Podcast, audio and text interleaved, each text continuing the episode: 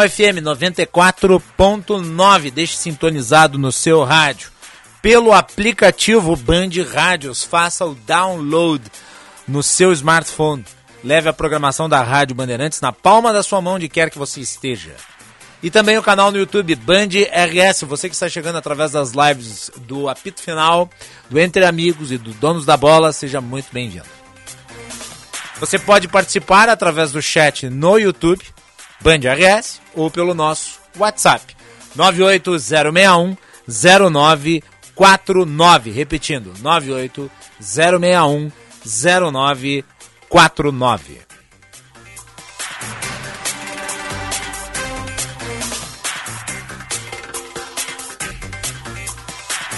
O Bastidores do Poder tem o patrocínio da Escola Superior dos Oficiais da Brigada Militar e do Corpo de Bombeiros Militar realizando sonhos, construindo o futuro.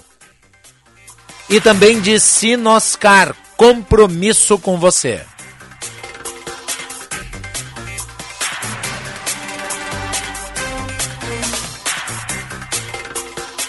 Bem, nós vamos começar o programa de hoje falando sobre a nomeação de Caio Mário Paes de Andrade para a presidência da Petrobras.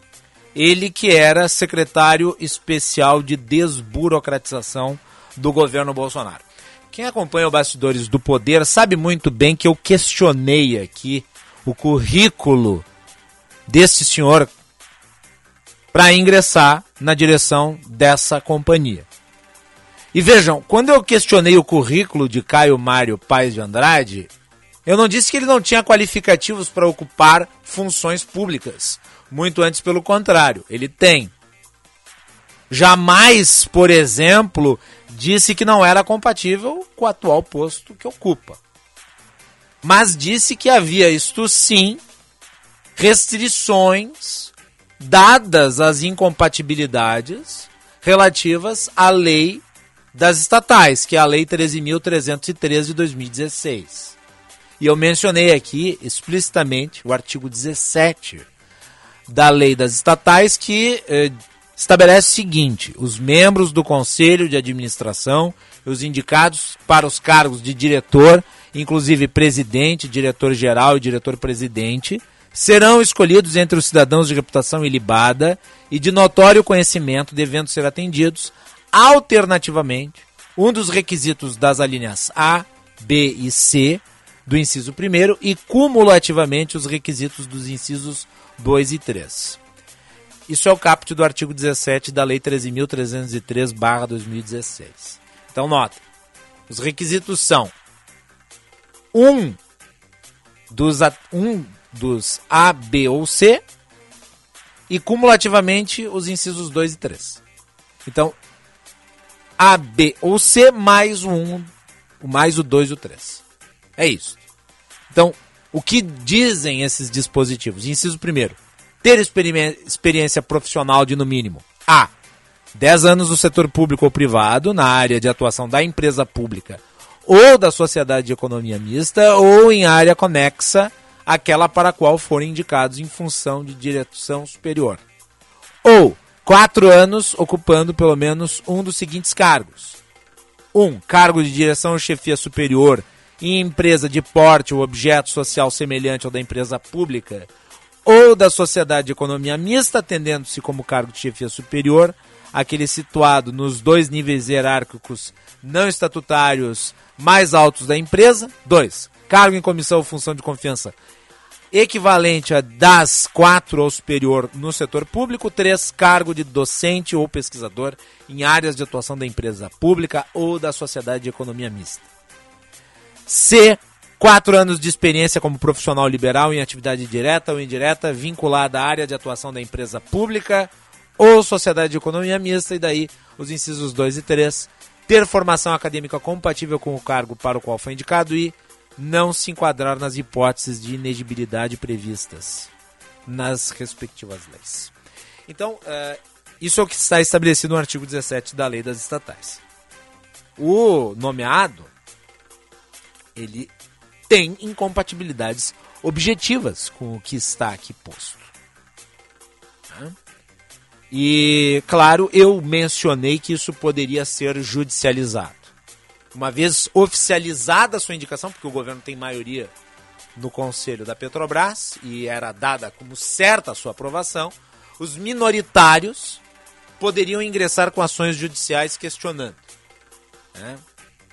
Trazendo à baila o artigo 17 da lei das estatais. E o governo conseguiu a aprovação do atual secretário de desburocratização e o Juan Romero traz os detalhes. Juan, boa tarde. Teve votação no conselho. O Caio Paes de Andrade foi aprovado. Exatamente, Macalossi. Muito boa tarde a você, boa tarde aos ouvintes aqui do Bastidores do Poder. Por sete votos favoráveis a três contrários, o Conselho então aprovou Caio Paes de Andrade para a presidência da Petrobras, a indicação deste nome para a presidência então da empresa estatal. Também houve uma outra votação para aprovar o nome de Andrade por oito votos a dois para compor, para compor o próprio conselho de administração da estatal. Lembrando, Caio Paes de Andrade é o quarto presidente da Petrobras, indicado pelo governo Bolsonaro, que substituirá então José Mauro Coelho no comando da empresa estatal. E já há previsão, Macalas, para que ele já assuma o comando da empresa nos próximos dias. O nome de Caio Paes de Andrade ainda precisa ser ratificado em uma assembleia de acionistas da Petrobras essa assembleia que deve ocorrer aí dentro de 30 dias, essa ratificação. Mas isso não impede que ele já assuma então a empresa, já que o governo também tem maioria nesta assembleia. Essa nova troca aí no comando da Petrobras acontece então em meio a disparado nos preços dos combustíveis, que a gente já observou durante essas últimas semanas, e também, consequentemente, da alta da inflação no país. A gente já divulgou aqui no próprio Bastidores do Poder durante a semana passada a nova prévia da inflação agora para o fim do mês de junho. E essa inflação e essa disparada nos preços dos combustíveis tem gerado desgaste e pressão sobre o próprio presidente Bolsonaro em um ano que é ano de eleições. Bolsonaro já tem criticado esses reajustes feitos pela Petrobras, que seguem em alguns parâmetros e preços internacionais, criticou também lucros registrados pela empresa. Caio Paz de Andrade foi indicado pelo próprio presidente Bolsonaro há pouco mais de um mês, mas essa troca tem esbarrado no que se chama aí dos trâmites legais definidos para a substituição, como a experiência em cargos é, dessa mesma situação, como tu citasse agora nesta abertura do programa, Macalossi. É isso aí. Bom, qual é o currículo né, do novo presidente da Petrobras, Caio Paes de Andrade. Ele tem formação em comunicação social pela Universidade Paulista, pós-graduação em administração e gestão pela Universidade de Harvard, mestre em administração de empresas pela Universidade de Duke. Então, aqui, claro, Harvard e Duke são duas uh, universidades proeminentes do mundo. Mas a lei das estatais ela estabelece que você precisa ter conexão em termos de formação com o setor no qual a empresa atua ou experiência profissional. A experiência profissional precedente de Caio Paes de Andrade, ela é relativa a outras áreas. Né? Ele foi diretor-presidente do Serviço Federal de Processamento de Dados, que é uma empresa pública de tecnologia da informação, mas que não trabalha no ramo do petróleo. Ele também atuou na MA Fusões e Aquisições, e também foi conselheiro do Instituto Fazer e Acontecer, que é uma organização com foco em formação social de crianças e adolescentes. Então, nada disso diz respeito ao que está no artigo 17 da lei das estatais. E é por isso que agora nós estamos vendo, como eu havia dito que aconteceria, a judicialização por parte de acionistas minoritários. Juan.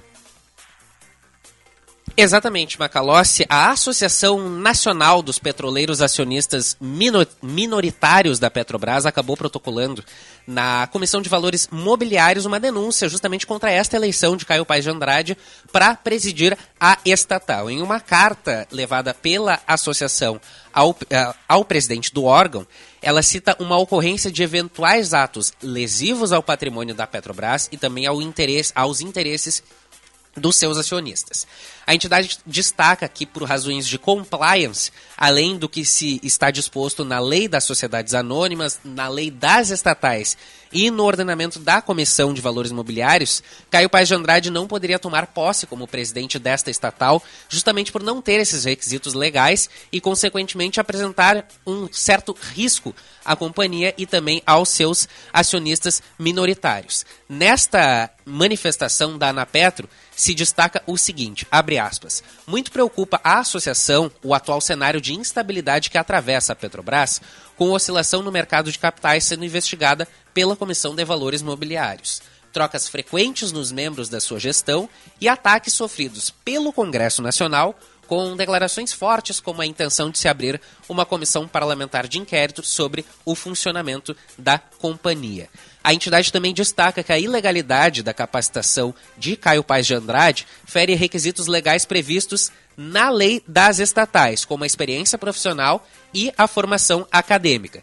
A associação também destaca que esse fato pode ensejar a realização de ações por meio de acionistas minoritários, além da geração de uma instabilidade e da oscilação indesejada no mercado de capitais da companhia. A nota, inclusive, cita que Andrade não possui conhecimento notório na área, além de ser formado em comunicação social, sem ter experiência neste setor de petróleo e de energia. A associação, a Petro, pede também que a questão seja analisada por processo administrativo e a eventual ocorrência de ilegalidade da nomeação de Caio Paes de Andrade à presidência da Petrobras, e também que sejam identificadas as irregularidades nesta nomeação.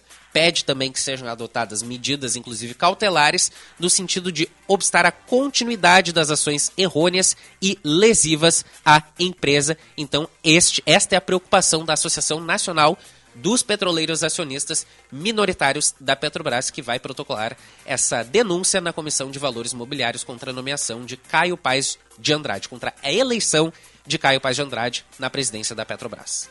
Posto contencioso, portanto. Como foi antecipado aqui no Bastidores do Poder. Posto contencioso porque, bem, é explícita a incompatibilidade. Né? Eu quero que alguém pegue o currículo do Caio Paes de Andrade, né, por maior formação que tenha, e me diga se é compatível com o que está lá no artigo 17 da Lei 13.303-2016. Ah, mas o presidente tem autonomia para nomear. Não, não tem essa autonomia. Tem que seguir o critério da lei. E me parece o que o presidente pretende fazer é colocar ali um uh, lugar-tenente de Paulo Guedes dentro da Petrobras. E tentar segurar ao máximo o preço dos combustíveis na base, obviamente, da orientação política. Há dentro do governo um movimento, aliás, no sentido de descaracterizar a lei das estatais. Eu não sei da onde tiraram que a lei das estatais é que gera o preço dos combustíveis. Na realidade, o que nós tivemos a partir de 2016 foi uma proteção às estatais. Disse aqui na sexta-feira que, como liberal, eu defendo que estatais sejam privatizadas. Exatamente porque estatais mesmo que bem geridas, podem acabar sendo instrumentalizadas por agentes políticos. Quanto mais longe empresas ficarem de políticos, melhor para a operacionalização de resultados para a cidadania. Isso não significa, entretanto, que estatais não possam, em determinados momentos, serem bem administradas, a depender dos critérios com que elas tenham seu desempenho aferido. A lei das estatais criou uma redoma, criou uma proteção, criou garantias, criou critérios. E de tal maneira se blindou as estatais que agora os agentes políticos que atuaram delinquindo dentro das estatais se insurgem exatamente para fazer com que a legislação retroceda para a época em que tinham a livre capacidade de ingerência sobre elas. Ou seja, querem voltar para antes de 2016. Quando nós víamos nas estatais verdadeiros teatros de corrupção. Foi sem a vigência da lei das estatais que nós tivemos, por exemplo, o Petrolão, em que agentes políticos permitiram que Paulo Roberto Costa, dentre outros, ascendessem. Os critérios precisam ser bem definidos. Os critérios precisam vigorar de maneira a dar o melhor tecnicismo para as empresas públicas, de maneira a fazer o gerenciamento dos recursos que são nossos. E notem, no conflito dos populismos, a direita e a esquerda, se pretende a mesma coisa. Glaze Hoffman, que é uma das lideranças importantes do PT, ela também é a favor da mudança da lei das estatais. Por quê? Qual a razão? Talvez porque sem a lei das estatais, lá na época do lulopetismo, nós tenhamos visto quais são os critérios de nomeação. Então o centrão fisiológico, munido do orçamento secreto, arreganha os dentes para cima de áreas em que já teve muita influência. E que hoje, por conta da legislação existente, já não consegue entronizar os seus agentes. Da mesma forma, as esquerdas que sabem que no futuro, caso vençam a eleição, administrarão o Estado. E eles não querem controle. O controle está posto. Aliás, controle esse que, quando da sua implementação, foi muito elogiado pela OCDE, que é a Organização para a Cooperação e Desenvolvimento Econômico, o chamado Clube dos Países Ricos, que eu não gosto de chamar assim, porque na verdade é o Clube dos Países Organizados. O Brasil tem a pretensão de entrar na OCDE. Para a entrada na OCDE, o Brasil precisa cumprir diversos requisitos. A pergunta é: vai descaracterizar a lei das estatais para poder estabelecer ingerência política sobre elas? Colocando sob risco os ganhos de gestão que foram obtidos nos últimos anos? Porque não pensem os senhores que o lucro da Petrobras vai apenas para os uh, investidores minoritários privados. Não, a maior parte dos lucros da Petrobras vem para o setor público, porque o Estado é detentor da maioria das ações. Semana passada, a Petrobras pagou 24 bilhões de lucro para os seus acionistas. 8,8 bilhões foram para o Estado brasileiro, para a União, que é controladora. E nós tivemos uma manifestação, eu acho uma manifestação relevante, de entidades defendendo o mantenimento da lei das estatais como hoje existe. Foi assinado por associações do mercado de capitais e membros, ah, foi, ah, foi assinado por entidades eh, do mercado de capitais e enviado a representantes do governo e do Congresso Nacional, alertando para os riscos de uma eventual flexibilização na lei das estatais.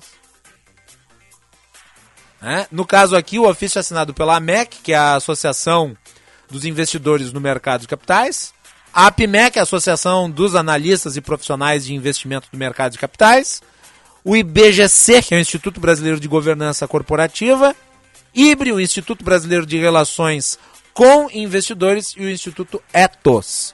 De acordo com o documento, as recorrentes investidas contra a lei das estatais visam a desidratação dos requisitos e vedações para a nomeação de diretores e conselheiros.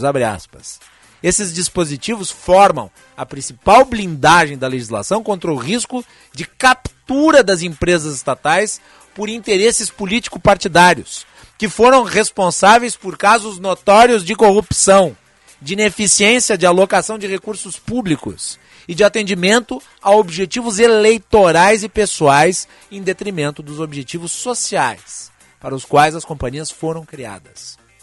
Fecha aspas. Subscrevo esse documento, ainda que extraoficialmente. Nós temos que manter essas conquistas institucionais. Elas não podem ser destruídas, descaracterizadas por agentes políticos desesperados por votos. Disso depende a boa gestão das empresas públicas que são mantidas com dinheiro dos pagadores de impostos.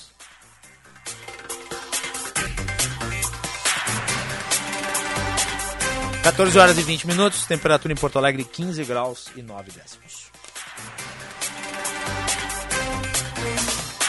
Muito bem, vamos fazer um intervalo, voltamos na sequência. Para a Sinoscar, compromisso é mais do que uma promessa. É transformar sonhos em oportunidades, buscando sempre as melhores condições para o cliente. Porque acreditamos que compromisso de verdade é buscar o melhor para quem é importante para a gente. Você. Em Porto Alegre, nossas lojas estão localizadas na CIS Brasil e Farrapos. Sinoscar. Compromisso com você. Juntos salvamos vidas. Anúncio de utilidade pública. Perdeu-se um jaquetão. Ele é quente como um abraço carinhoso, que enche de esperança os dias frios. Pode ser colorido ou bem grosso. Só não pode ficar parado no seu guarda-roupas. Campanha do Agasalho 2022. Ajudar o próximo é a maior recompensa. Prefeitura de Porto Alegre. Mais cidade, mais vida. Nossa videoconferência com a Alemanha foi um sucesso. Viu? É para isso que eu pago a internet. Conheça a Blue 3, internet corporativa de alta performance via fibra ótica, com estabilidade total e 100% da velocidade contratada. Tudo para você ter mais desempenho no seu negócio. Tudo para você ter internet de verdade. Acesse blue3.com.br e consulte a disponibilidade na sua região. Blue 3, internet all day. Vem aí a nova edição do mais completo evento online e gratuito sobre saúde no trabalho do Brasil. Participe do SESI Conecta Saúde 2022, dias 9 e 10 de agosto. Serão 11 palestrantes discutindo sobre os principais temas que envolvem a saúde integral. Saiba mais em seseconectasaude.com.br. SESI, onde tem cuidado, tem desenvolvimento.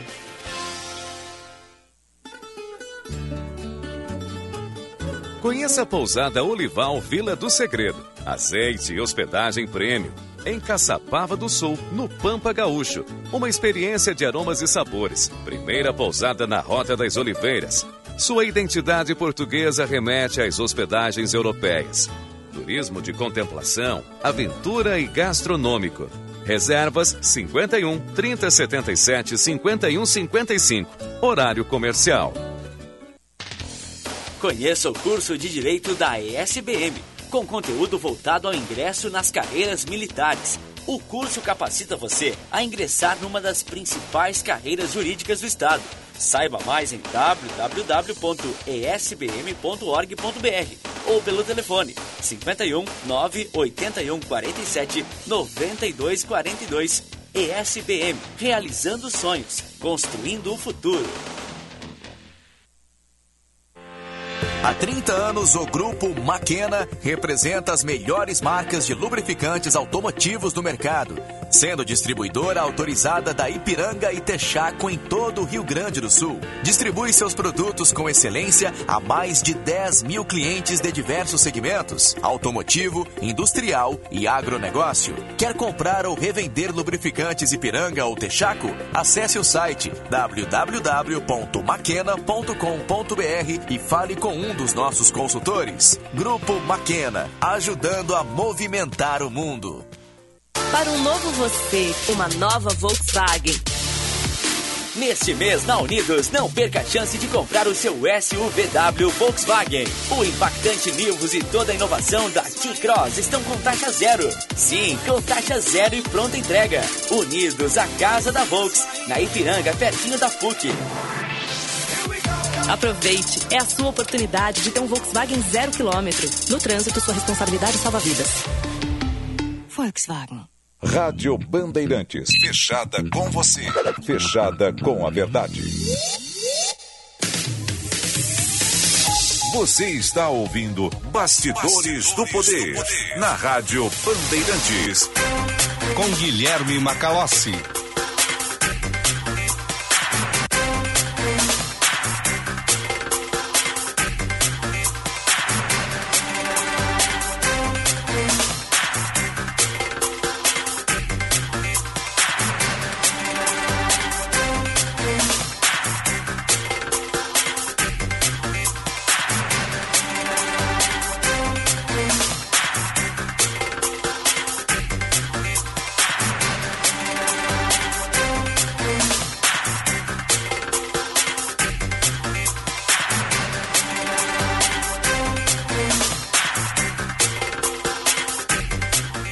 14 horas e 25 minutos, temperatura em Porto Alegre 16 graus. Você participa do Bastidores do Poder pelo WhatsApp 980610949.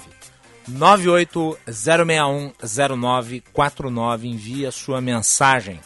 Participe do Bastidores do Poder também pelo chat no canal no YouTube. É, tivemos aqui uma mensagem dizendo assim, Macalós, só você, nós temos que privatizar a Petrobras. Sim, nós temos que privatizar a Petrobras, mas privatizar a Petrobras não é retórica. Há um longo processo para que se dê uma privatização. Vejam, por exemplo, a, Petro, a, a Eletrobras. A Petrobras, na minha avaliação, precisa ser privatizada, mas uh, para você privatizar, você precisa construir um caminho. E até lá você precisa manter critérios de nomeação para a Petrobras. Então, que a lei das estatais seja mantida, da forma como está. Vamos lá. Um evento que promete reunir diplomatas de seis países para debater oportunidades comerciais para os gaúchos no cenário global. Está sendo capitaneado aí pela Federação Luiza Schimmer, traz os detalhes. Na próxima quinta-feira, representantes de seis países além do Brasil se reúnem para discutir oportunidades internacionais de negócios para o Rio Grande do Sul. Organizado pela Federação de Entidades Empresariais do Rio Grande do Sul, o encontro de embaixadores será retomado depois de 16 anos no Salão Nobre do Palácio do Comércio, no centro de Porto Alegre. De acordo com o presidente da Federação, Anderson Cardoso, o evento é uma oportunidade para mostrar que o Brasil é uma democracia forte, embora polarizada, que pode suprir as cadeias globais de fornecimento até então concentradas na China. Nós temos a oportunidade de ser como uma economia potente, com, com uma estabilidade política uh, e uma cultura ocidental mais alinhada uh, com grandes players internacionais como Europa, e América do Norte, o potencial gigantesco de, de surfar bem essa onda né, de realocação de, de, cadeias globais de fornecimento. Além da Federação, o evento conta com parceria da Fiergs, da Farsul e do FEComércio.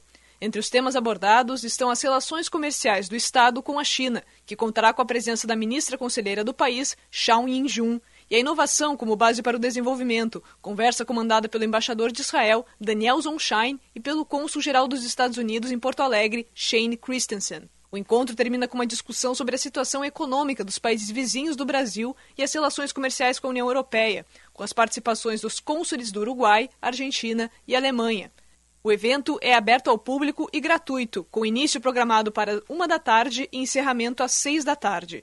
As inscrições podem ser feitas no site federasul.com.br.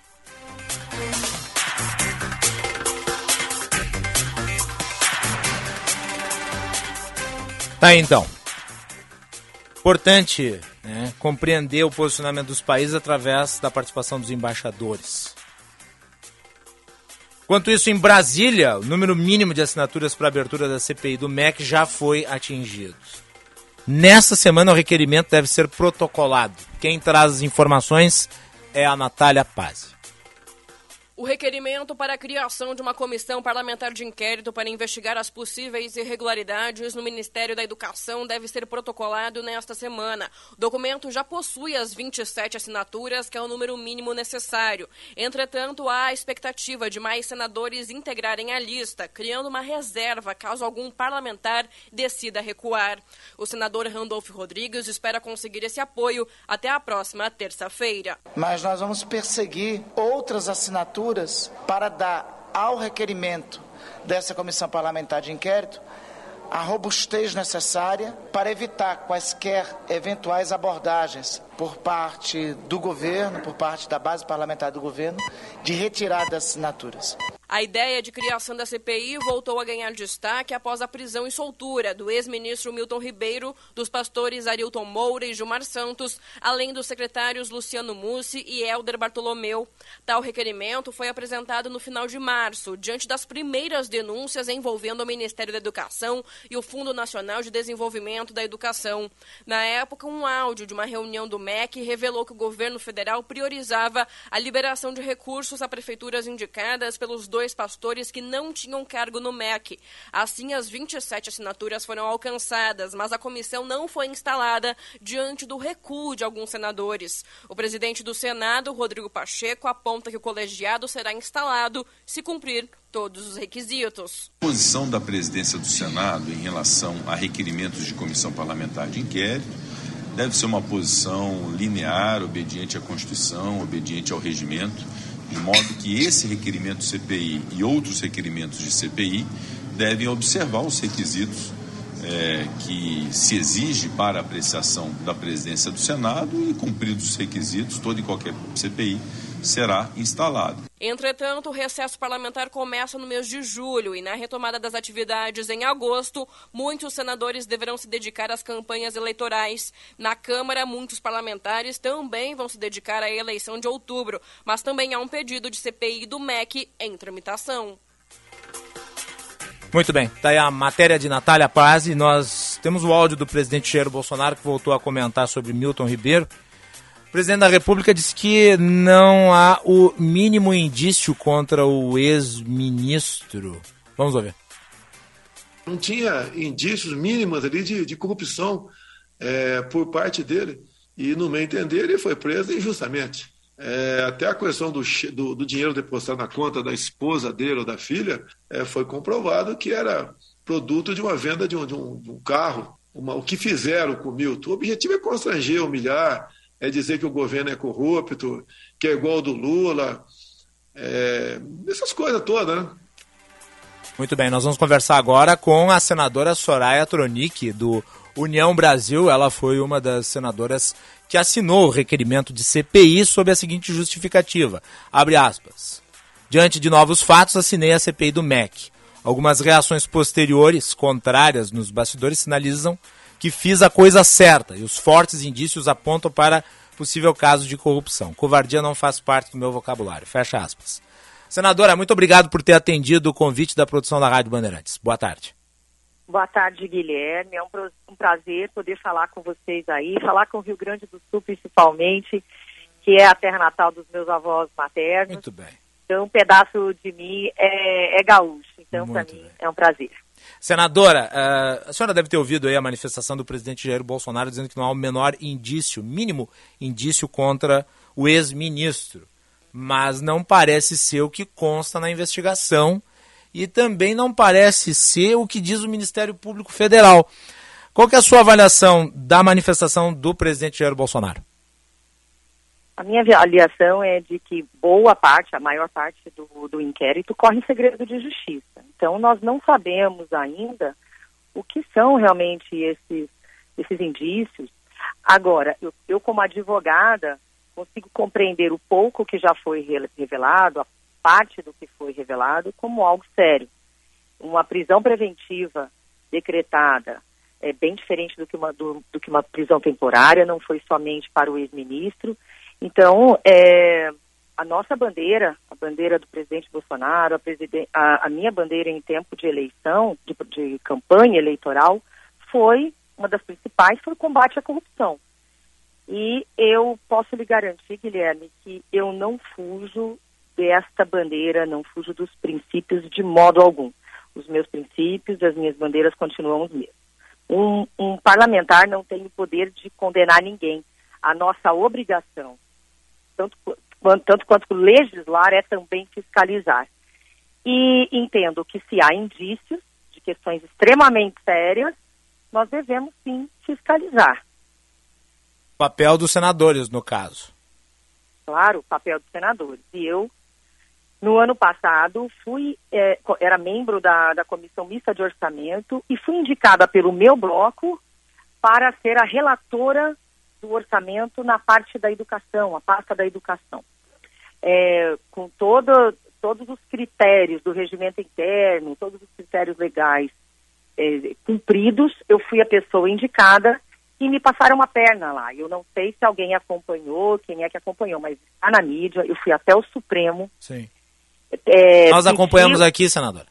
Então, é, ministro Barroso disse que era uma questão interna corporis, que não seria da alçada do STF, mas eu disse a ele, falei, olha, ministro, eu farei tudo o que for necessário para que eu, eu consiga é, ser a relatora, né, para que, que o meu bloco parlamentar indicou. Mas, enfim, não deu certo. Eu fiquei sem resposta da CCJ, fiquei, eu recorri para a CCJ. Recorri também para o presidente Rodrigo Pacheco, fiquei sem resposta e recorri ao Supremo Tribunal Federal. Hoje, Guilherme, eu digo a todos os brasileiros, hoje eu entendo por que, que eu fui escanteada, por que, que eu fui excluída. Hoje eu tenho uma, um fio para puxar e eu quero entender a fundo todos os motivos que, que me tiraram né, de, eh, eh, de, de relatar e indicar todos os recursos da educação e quero entender também realmente o, o, o que a gente precisa fazer é apurar. Nós não temos o poder de condenar ninguém. Então não há motivo nem justificação, justificativa alguma para que a gente não cumpra o nosso dever. E principalmente, de, entendo que quem não deve, Guilherme, não teme. Né? Se não há realmente é, erros, nada, que isso seja apurado. Não como aconteceu com o presidente Lula, que teve uma absolvição indireta por questões formais. Não teve o mérito julgado. É importante que saibamos exatamente o que aconteceu e o próprio presidente Jair Bolsonaro, no dia da prisão, disse: há algo que temos que avaliar aí, isso não, é, isso não é brincadeira, isso é sério. E se aconteceu alguma coisa que aqueles que erraram, que paguem. Então eu não vejo motivos, tem muita é, discussão sobre isso, eu ter assinado ou não, mas não vejo motivo algum. Sim. Eu acho que o brasileiro tem que saber e todos devem apoiar o combate à corrupção. Senadora, eu, eu fiquei muito curioso em relação a, a esse tweet que a senhora publicou aí no final de semana porque a senhora menciona bastidores. Eu pergunto, a senhora foi pressionada depois de ter assinado o requerimento de criação da CPI? A senhora vai manter a sua assinatura até a implementação? Porque nós vimos ainda anteriormente, quando da primeira tentativa de criação de uma CPI no MEC, senadores chegaram a assinar e depois retiraram a assinatura. E isso é costumeiro, senadores assinam e depois retiram a assinatura. A senhora vai manter? Irei manter a minha assinatura. Eu não assinei naquele momento, quando havia, assim, quando os indícios ainda, o que a gente sabia era pouco, eu não assinei. Porém, após a prisão e após saber mais é, profundamente da, sobre partes da investigação que foram é, publicizadas, eu vi que era o momento de eu tomar uma atitude. Perfeito. Sofri pressão, estou sofrendo pressão, mas da mesma forma que em 2019 eu assinei a CPI da Lava Toga, assinei impeachment de dois ministros, eu sofri pressão naquele momento. E eu acredito até que se tivéssemos é, investigado é, em 2019 certas questões do judiciário, teríamos um outro momento hoje. De repente, um maior respeito entre os poderes, coisa que hoje a gente não vê. É, mas eu não vou tirar, não sou mulher disso. E podem fazer. Eu estou tendo, estou sofrendo pressão tanto de bastidores quanto pressões declaradas de pessoas, a maioria é, pessoas é, que eu sou governista, eu sou vice-líder do governo no Congresso Nacional, eu voto com o governo 99%. É, agora faço questão de ter a minha liberdade e de cumprir as minhas obrigações, porque se chegar um dia que eu não tiver liberdade para nada, nem para demonstrar a minha opinião, nem a minha liberdade de expressão, eu estarei vivendo em uma ditadura. Em ditadura, eu, Soraya, não viverei. Eh, senadora, agora uma questão de critério. Eh, a senhora não acha um despropósito que lideranças do governo apoiem uma CPI para investigar a diretoria da Petrobras por conta da alta do preço dos combustíveis? Uh, e seja contra a criação de uma CPI para investigar o que se deu dentro do MEC, dando que há ali sobra de fatos determinados para tanto? Não é um eu contrassenso? Entendo, entendo sim que há um contrassenso. Para mim, né, essa leitura sua é, é muito, é muito é, é, viável, né? Ela, compre, você compreende realmente o que acontece. E eu sou contra a abertura de uma CPI para tratar da questão dos preços, principalmente porque temos urgência em resolver o problema do preço. Uhum. Não é como a investigação. Se, se daqui um tempo a, a, CPI não vai ajudar a baixar o preço, aí que eu, que, eu, que eu digo. Se houver algum problema realmente de cunho criminal, eu acredito que nós precisamos de mais indícios. Não temos indícios suficientes ainda, mas se o intuito é, premente do governo federal é abaixar o preço, não é, não é a CPI o instrumento correto para isso. Por outro lado, já temos indícios suficientes de corrupção, de possível cometimento de corrupção. Estou falando que é do, do ex-ministro, não temos ali ó, gente que sequer é, é, tem cargo no governo federal, tem, né, e, que é, nos exige uma atitude. É, recebi de um colega, de um amigo, um apoiador do meu mandato dias, dias atrás, que quem não tem coragem não deve postular um cargo público. E entendo dessa maneira, tem que ter, tem que ter coragem é, para fazer o que é certo e para cumprir a sua obrigação. Mas não existe justificativa para que não se investigue o que está acontecendo dentro do MEC, principalmente no momento em que dois terços do Senado Federal não vai, ou quase dois terços, não vai disputar um cargo, é, um, um cargo é, público agora. Esse é um argumento importante, né, senadora? Porque, inclusive, entrevistei na semana passada aqui o senador Oriovisto, que se posicionou contrário à criação de uma CPI. Nós debatemos o assunto, porque eu acho que o Congresso tem a sua atribuição investigativa, apesar de existirem órgãos específicos para realizarem investigações.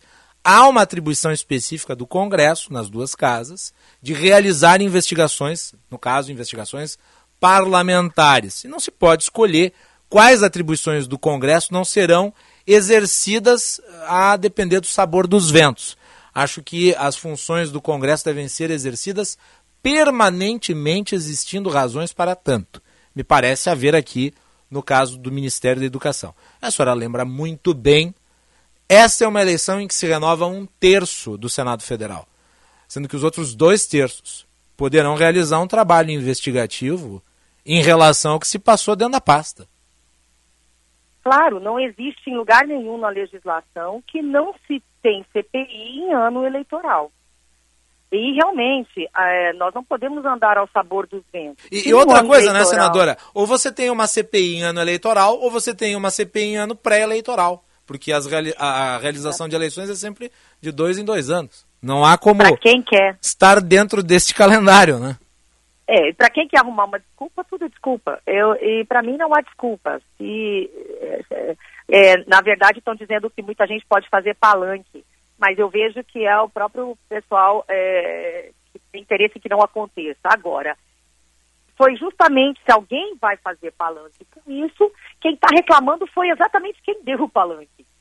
Foi quem deu o palanque. Então, ninguém tem culpa se esse palanque foi dado, se estão achando que é um palanque. Para mim, não. Para mim, isso é uma coisa muito séria, muito grave. Sim. Eu ando pelas escolas aqui, municipais e estaduais, e posso dizer com toda certeza, a situação da educação brasileira é vexatória. É uma vergonha. Nossos professores têm condições pífias para trabalhar, os nossos alunos é, sofrem horrores. Eu, eu tenho visto é, parquinhos, né, é, é, é, essa área aí onde as crianças teriam o, o direito né, de brincar, parquinhos que são é, totalmente inviabilizados porque estão machucando as crianças, trazendo o perigo de pegar tétano. Então é essa a atenção. Então, sendo ano eleitoral ou não, corrupção é nossa obrigação precípua, mesmo que outros órgãos tenham também é, essa obrigação. E acontece que, uhum. dentro de uma CPI, os brasileiros poderão acompanhar os trabalhos, coisa que dentro de um inquérito policial ou algo que esteja caminhando dentro do, do já do Poder Judiciário, dentro do próprio MP, muitas vezes nós temos segredo de justiça. Isso dificulta. O brasileiro tem que acompanhar. Nós precisamos amadurecer politicamente e nós queremos transparência. E mais uma vez, quem não deve não teme. Eu não sei por que tanto chilique em cima de algo que se, se estão dizendo por aí que não há culpa alguma. Então, que se prove realmente dentro do mérito, do mérito que não que não houve corrupção. É isso que eu quero provar. Eu não acredito que o governo Bolsonaro esteja envolvido, o próprio governo ou o presidente Bolsonaro. Mas eu não duvido de forma nenhuma que ali no segundo, terceiro, quarto escalão pode sim ter acontecido alguma coisa e essa coisa nós iremos apurar. A senhora não acha que o presidente cometeu um erro ao ter dito que colocaria a cara no fogo pelo Milton Ribeiro? Se foi um erro, se foi assim algo de é, inocência da parte dele, é, mas eu acredito que num universo de mais de 600 mil funcionários públicos federais, em que você tem muitos, muitos e muitos ordenadores de despesas, as, os, os órgãos compram todos os dias, fazem contratos, negociam com recursos públicos, como é que eu vou poder dizer que não existe corrupção? Então é muito temerário dizer isso. É, o, o problema é, aqui, né, senadora, é que no caso, os que estão sendo alvo, os principais nomes investigados, eram os, os, dois pastores que tinham trânsito dentro do Ministério da Educação e que mantinham, inclusive, uma agenda de reuniões com o presidente da República e o ex-titular da pasta. Né? Não é nem gente de terceiro escalão, é é, é o ex-ministro da Educação que está sendo implicado aqui. É, muitas vezes é como aconteceu na CPI que investigou ah, os recursos públicos destinados ao combate ao Covid. É, nós vemos que é, muitos lobistas né, costumam frequentar e aí nós queremos descobrir.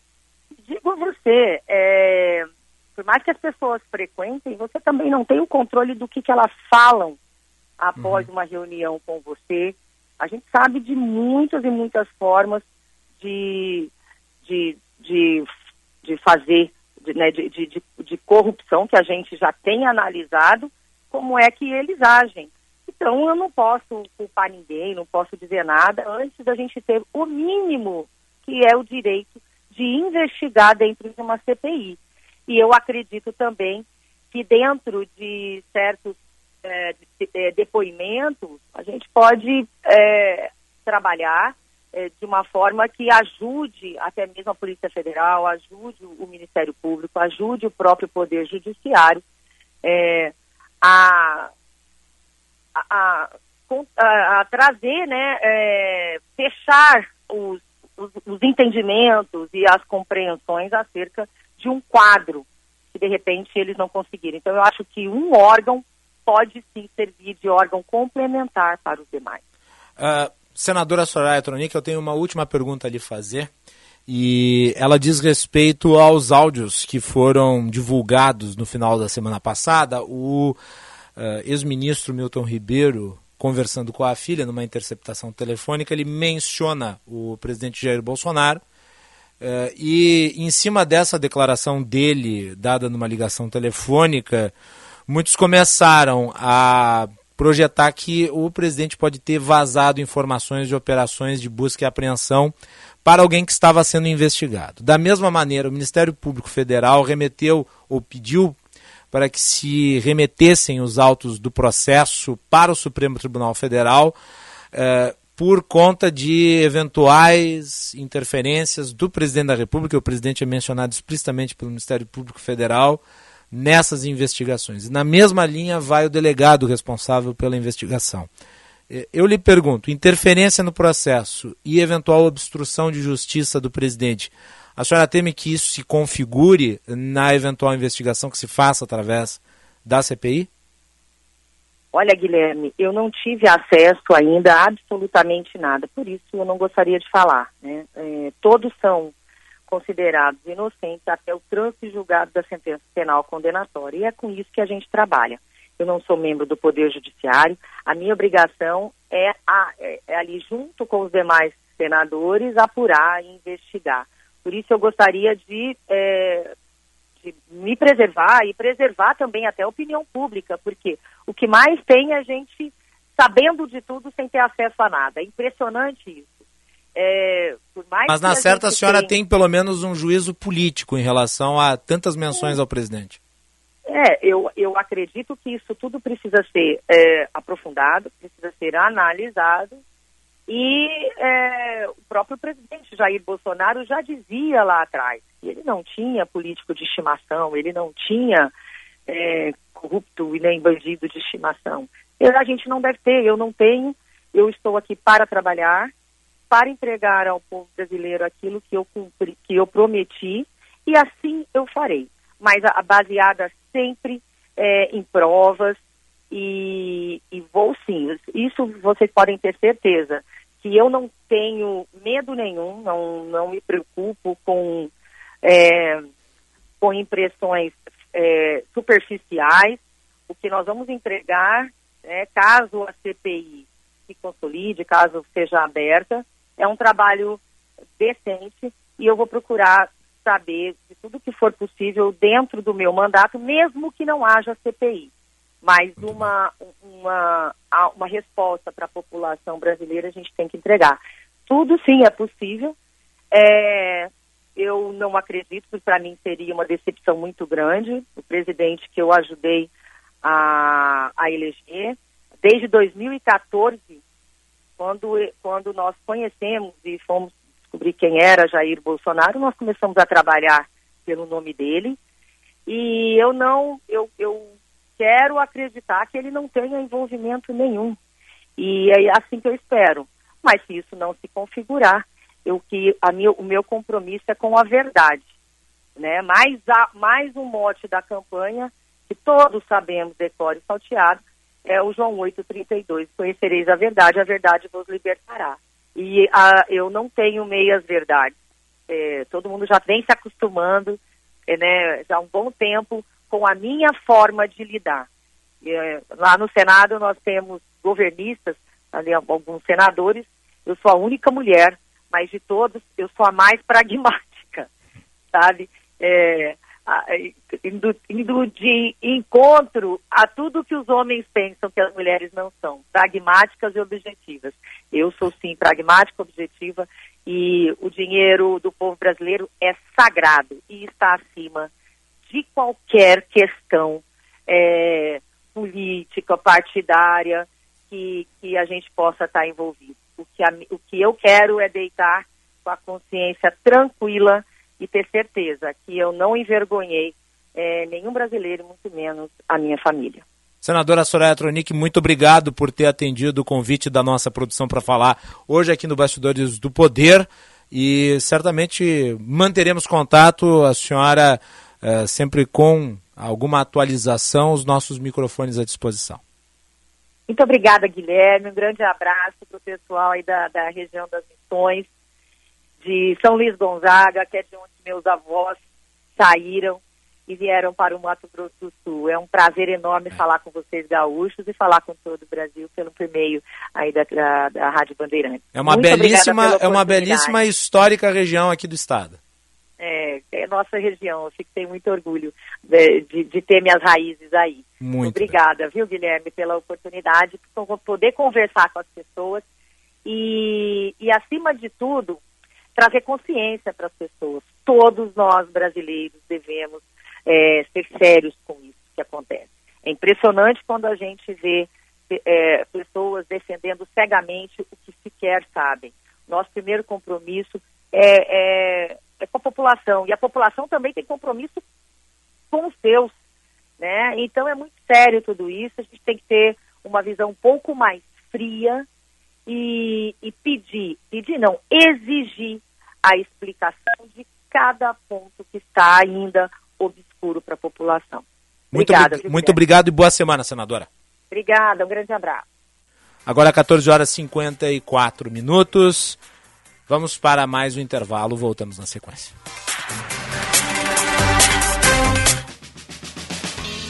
Senhor empresário, alugue veículos para sua empresa com a maior locadora gaúcha. Citicar Aluguel de Veículos.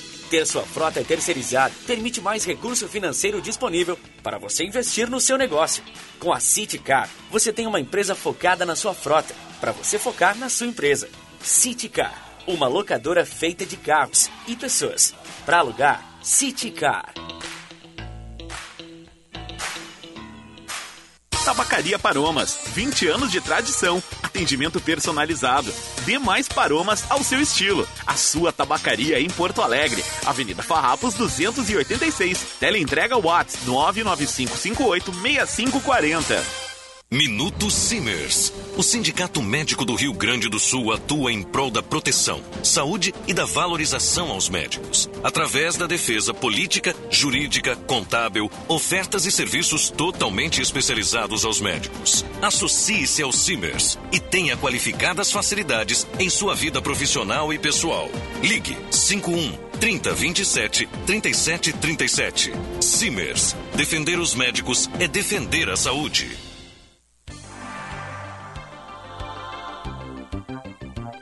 Há 15 anos, acreditamos que podemos fazer mais pela sociedade e pelas pessoas. Acreditamos no nosso poder de transformação e trabalhamos para impactar as pessoas com atitudes positivas, que proporcionem mudanças e inspirem na construção de um mundo mais justo. 15 anos, mas nossa história está apenas começando. Instituto Unimed RS. Atitudes positivas mudam nossas vidas. Fala pessoal, aqui é o Teló e eu tenho uma dica pra lá de boa, hein? Tá precisando de praticidade no seu dia a dia? Então você tem que conhecer os cortes de frango congelados IQF da Lar. Além de deliciosos, são congelados um a um. É mais facilidade e muito sabor na sua cozinha. Tem frango a passarinho, filé de peito, sobrecoxas e muito mais. Experimente, se é lar, você pode confiar. Genérico com preço baixo é na Panvel. São remédios pela metade do preço em toda a categoria. Saiba mais nas lojas, no site, no app ou pelo Alô Panvel. E você tem ainda a facilidade de receber suas compras em casa, com a entrega ou retirar na loja mais próxima com um clique e retire. Pode perguntar, pode comparar, pode confiar. Genérico é na Panvel.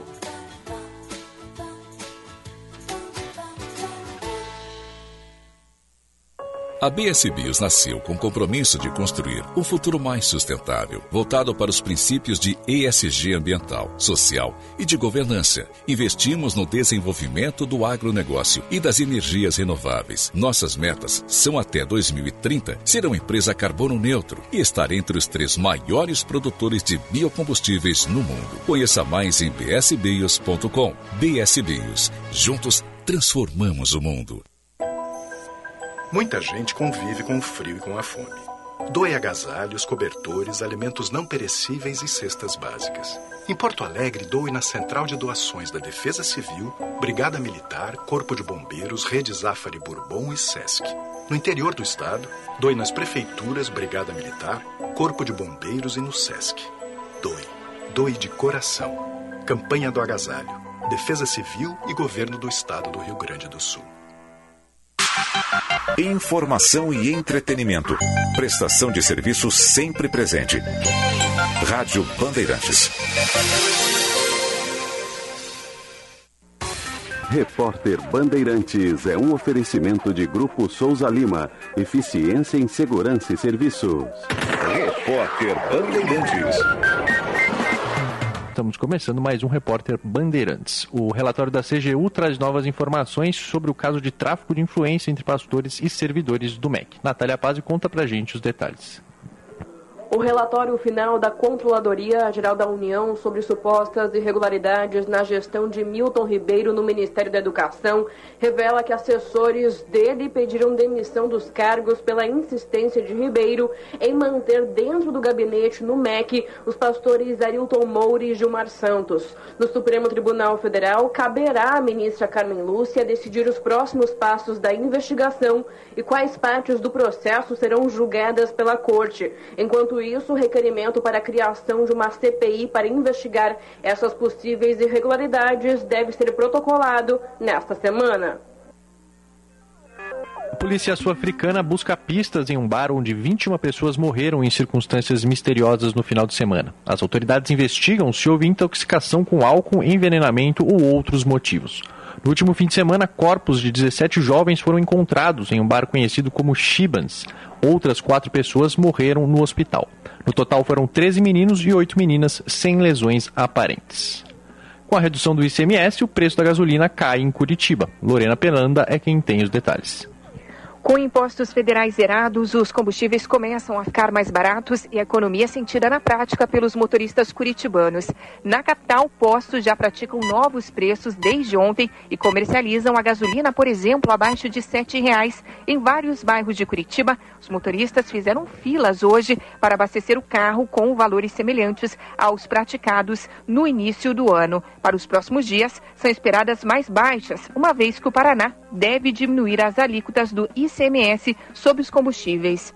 Sou experiente, mas também moderno. Sou inovação, ação. Sou nacional e sou fundamental. Sou forte. Sou diversos serviços e o melhor custo-benefício. Sou parceria e credibilidade. Sou a sua tranquilidade. Souza Lima. Uma empresa líder com diversos serviços para todas as empresas. Sou tudo o que o seu negócio precisa. Grupo Souza Lima. Gente cuidando de gente, sempre. Sabe aquele ritual de pesquisar na internet em qual canal o jogo do time vai passar ou esperar um amigo responder a sua mensagem? Com o Sky, ele está com os dias contados. Porque com a Sky não tem como ficar perdido na programação. Vai de Sky pré-pago e não tem mensalidade. Você recarrega quando quiser a partir de R$ 14,90. Ligue 0800 728 7163. Vai de Sky 0800 728 7163. Golaço! Brasil! Histórias das Copas.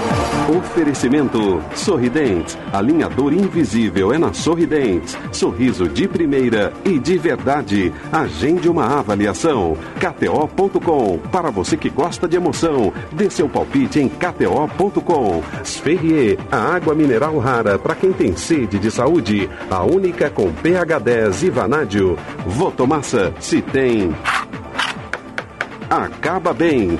Visa, uma rede que trabalha para te oferecer mais. GRI, ar-condicionado inverter é GRI, maior fabricante de ar-condicionados do mundo. E Euro 17 Crédito, o seu correspondente bancário. euro17.com.br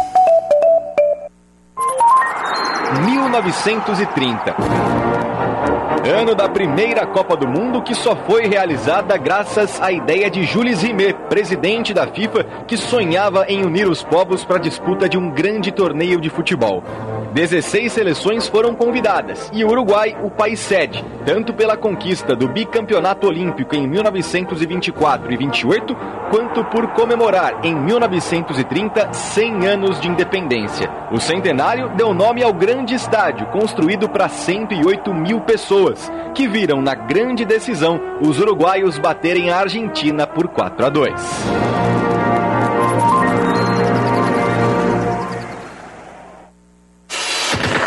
Repórter Bandeirantes. Você está ouvindo Bastidores, Bastidores do, poder, do Poder na Rádio Bandeirantes. Com Guilherme Macalossi.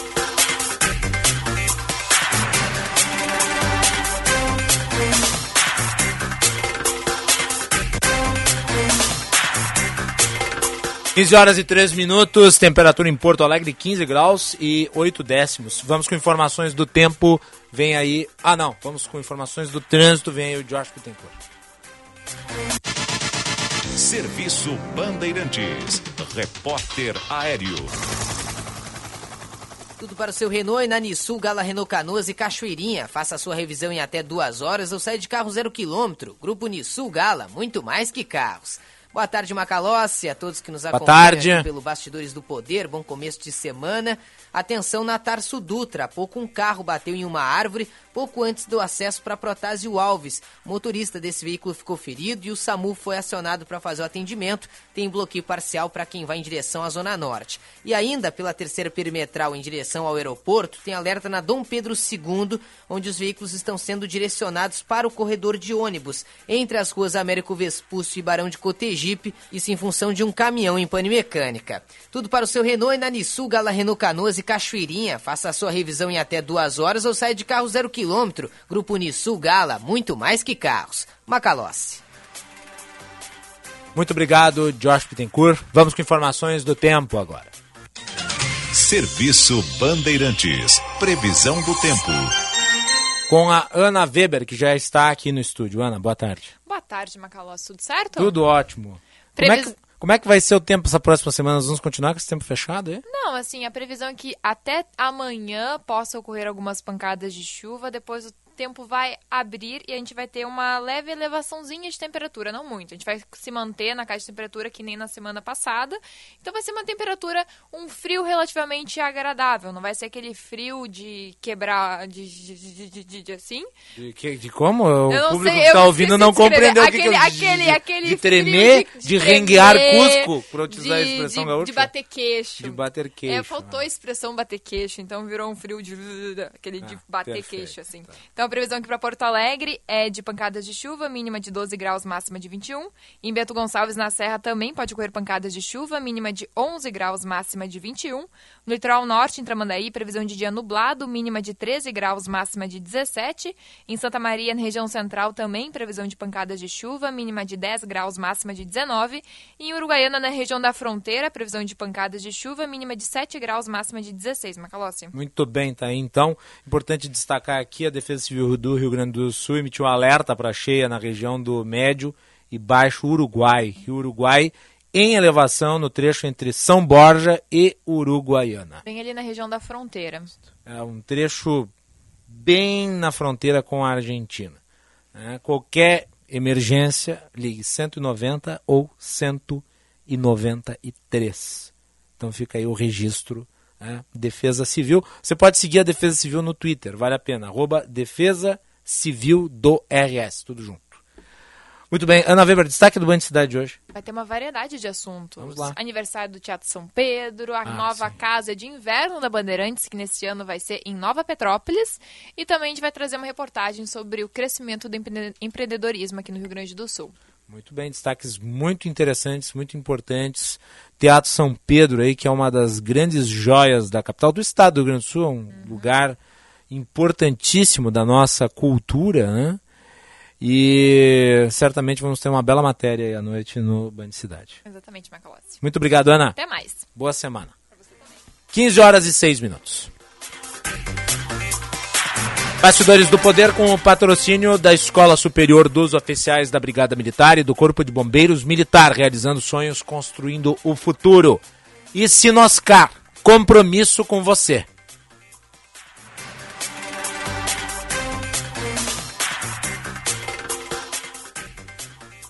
Atenção, fique atento, beba água pura, muita água, livre de vírus e de bactérias. Água sem cheiro, sem gosto, com importantes sais minerais, ideal para a sua saúde e de sua família.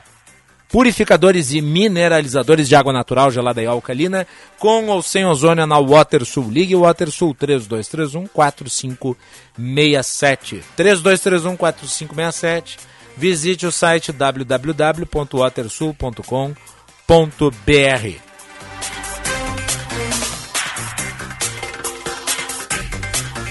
Você nos acompanha pelo sinal FM 94.9, participa pelo WhatsApp 980610949, envia sua mensagem por escrito e também pelo nosso chat no canal no YouTube Band RS.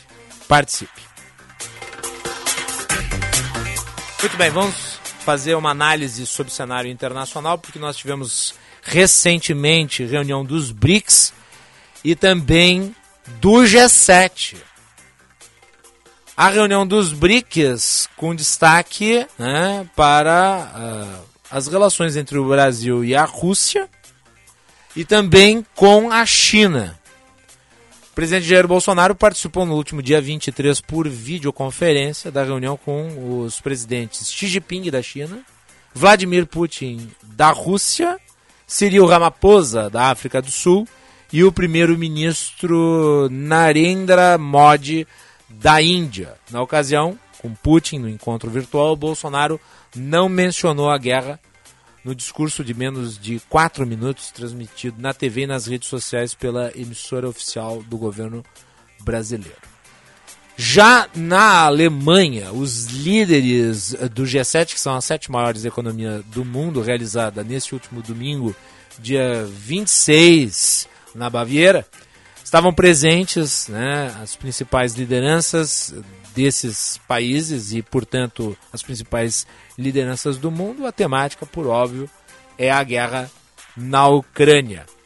No primeiro dia da cúpula, com conversas bilaterais entre, a, entre o chanceler da Alemanha, Olaf Scholz, e o presidente dos Estados Unidos, Joe Biden, eles também abordaram questões relativas à guerra da Ucrânia, que serão posteriormente debatidas na reunião do grupo, além de pontos a serem discutidos na cúpula da OTAN, que é a Organização do Tratado do Atlântico Norte, a ser realizada nos dias 28 e 29 de junho em Madrid.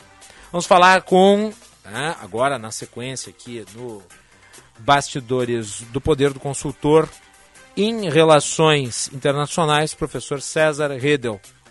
Professor, seja muito bem-vindo ao nosso programa. Boa tarde. Boa tarde, Macalossi, ouvintes da Rádio Bandeirantes. Prazer estar aqui.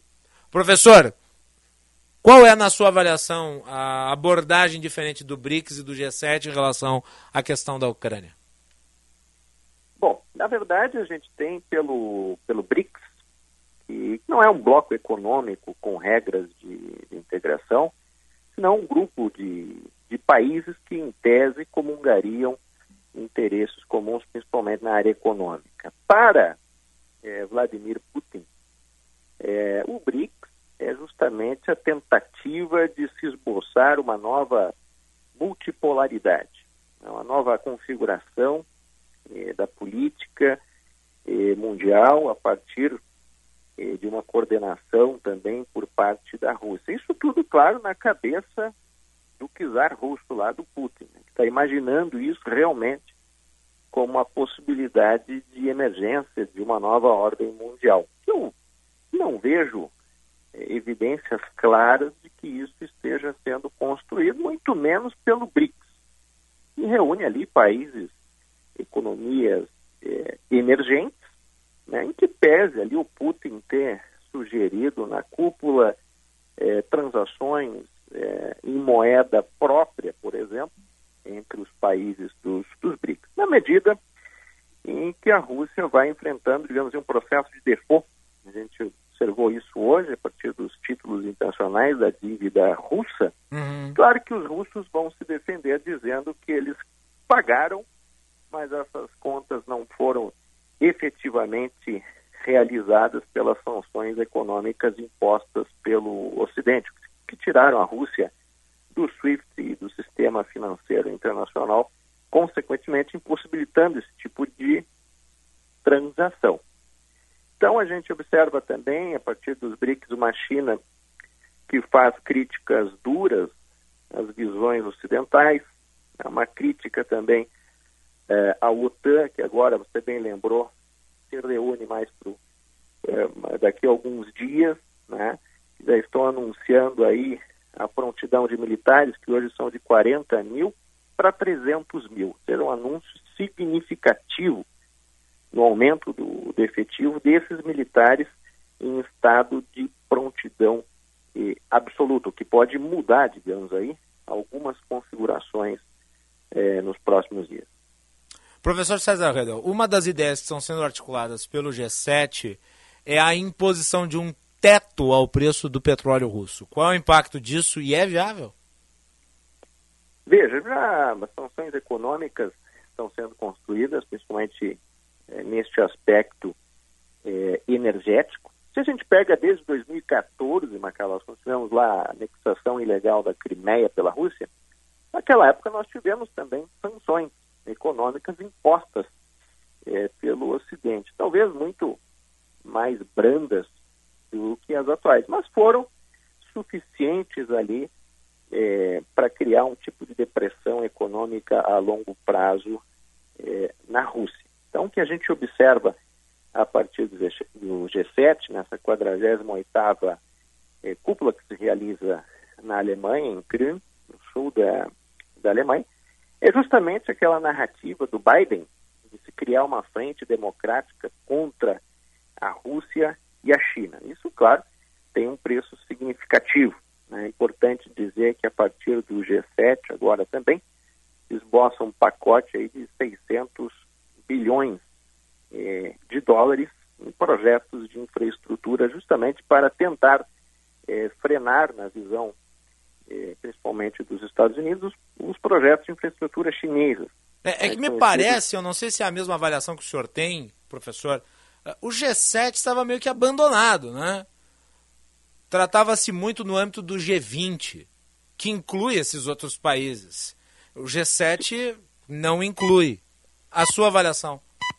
Sim, na verdade, Macalote, nos últimos anos, ou na última década, ou décadas, se a gente for fazer um estudo aprofundado de todos esses Gs, digamos assim, e das É, relações internacionais, entre eles o, o G7, a gente vai observar que o mundo já vivenciava um processo de escassez de liderança, ou seja, uma impossibilidade eh, de lideranças fortes pautarem aquilo que seria relevante para a política internacional. né? Isso, então, a gente observa de forma mais aprofundada agora, com Biden, por exemplo, que tem sido um desastre eh, na política externa. Então, esse, o, o G, né, realmente, ele, ele ficou um pouco fragilizado. Até no, na, na abertura ali do, do G7, os líderes estavam conversando e debochando, não sei se você viu isso, das fotos do Putin sem camisa. Então, estavam dizendo que tinham que exibir os peitorais também, de acordo com Justin Trudeau, né, do Canadá, dizendo que os líderes, claro, em tom de brincadeira e ironia, mas demonstra talvez essa falta eh, de unidade e seriedade mais assertiva naquilo que realmente importa. Essa questão do petróleo que você trouxe é uma questão importante, grande parte eh, das riquezas eh, russas giram em torno disso. Se falou agora no G7 também eh, em restrições à questão do ouro, que traria um impacto ali para os oligarcas eh, russos, e dentro desse aspecto. Está do falando petróleo- da restrição de importação de ouro da Rússia, né? isso. E dentro desse aspecto eh, do petróleo se fala no âmbito técnico eh, do G7, entre os ministros, né? principalmente na limitação eh, dos recursos das resseguradoras internacionais. Porque hoje os fretes internacionais, em grande medida, são segurados por grandes resseguradoras que são de domínio britânico até pela história marítima, não é? eh, da Inglaterra. Ou seja, a possibilidade de restringir, então, eh, esses seguros de fretes, o que traria, possivelmente, um revés significativo na medida que atrapalharia a distribuição, então, da Rússia eh, deste petróleo, principalmente desse excedente de petróleo que a Rússia está exportando agora, já que a União Europeia já coloca uma série de limitações, que é um excedente que tem ido, eh, em grande medida, para a China. Sim. Agora, o senhor coloca a China aqui, porque me parece ela é o polo oposto direto às potências ocidentais. A Rússia, ela desempenha esse papel agora de ponta de lança por conta da Ucrânia, mas todos nós sabemos que o grande conflito hoje entre o Ocidente e o Oriente é as potências ocidentais versus China. Toda essa movimentação, limitação ao preço do barril de petróleo russo, exportação do ouro russo, tudo isso visando fazer com que se aplaque a fúria belicista de Vladimir Putin, não tem o efeito colateral negativo de jogar a Rússia definitivamente no colo da China? Exatamente. Eu acredito que eh, talvez essa resposta dependa muito mais da China do que da Rússia. Eh, para eh, a Rússia é importantíssima que essa eh, relação comercial, política, diplomática avance para que ela não reste eh, no isolamento total. Mas a China ainda mantém uma certa, para utilizar um termo já conhecido, uma ambiguidade estratégica. Né? Ao Sim. mesmo tempo que ela não condena, ela não apoia absolutamente, porque ela vai observando aos poucos como é que essa coisa vai, vai Ela parar. faz, ela faz uma análise essencialmente pragmática da situação. essencialmente, essencialmente pragmática, não é? A partir dos seus projetos de infraestrutura que tenta encabeçar eh, por toda aquela região, que vão chegar, evidentemente, no Ocidente e vão chegar aqui na América Latina. né? Vai ter um impacto significativo, a gente está observando uma reascensão da esquerda na América Latina, recentemente a gente viu isso no Peru, a gente viu no Chile, agora na Colômbia, importante país da América Latina, e isto tudo é muito bem visto aos olhos da China, que abre, digamos assim, a possibilidade de avançar ainda mais os seus projetos de infraestrutura e, se depender de alguns ditadores e alguns líderes esquerdistas, avançar de uma forma desenfreada, colocando um peso muito maior na relação comercial com a China do que os Estados Unidos. A China já ultrapassou os Estados Unidos aqui no aspecto da América do Sul, está passando na América Latina. Então, muito também vai depender, até aqui no nosso contexto regional da América Latina, como que vai se comportar agora também o futuro das eleições eh, brasileiras. Mas agora a China mantém justamente um passo eh, para trás, analisando esse aspecto eh, da Ucrânia, para ver onde que isso eh, vai dar. Né? Nós estamos conversando com o César Redel, que é professor e consultor em relações internacionais aqui no Bastidores do Poder. Tivemos reunião do BRICS, há uma reunião do G7 e nós teremos também a cúpula da OTAN. Portanto, muitas coisas acontecendo no cenário externo. A temática internacional voltará a ser bastante analisada ao longo dos próximos dias aqui no Bastidores do Poder. Professor, Quanto à guerra na Ucrânia, que é o assunto principal de todas essas conferências, por conta das suas múltiplas implicações, principalmente eh, em relação à economia global, fala-se muito de uma crise de alimentos, porque a Ucrânia é um produtor de grãos. E a ONU, que é a Organização das Nações Unidas, ela tem apontado para né, uma guerra muito prolongada ali. Eu tenho dito aqui, a Rússia parece incapaz de invadir e dominar a Ucrânia, a Ucrânia, por sua vez, parece incapaz de expulsar permanentemente as tropas russas. Há possibilidade real de uma crise na produção de grãos e, por conta disso, uma crise alimentar no mundo?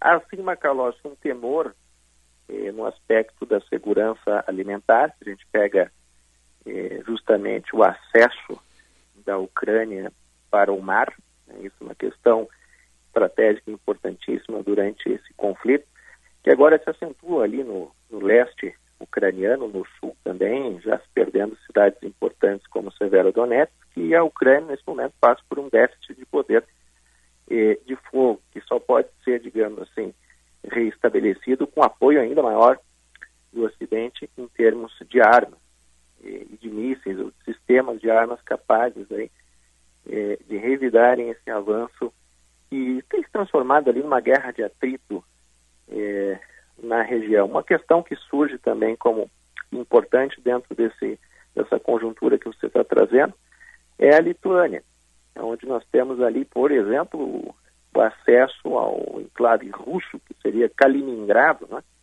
que fica no, no Mar Báltico, a saída da Rússia para o Mar Báltico, exportações eh, da Rússia.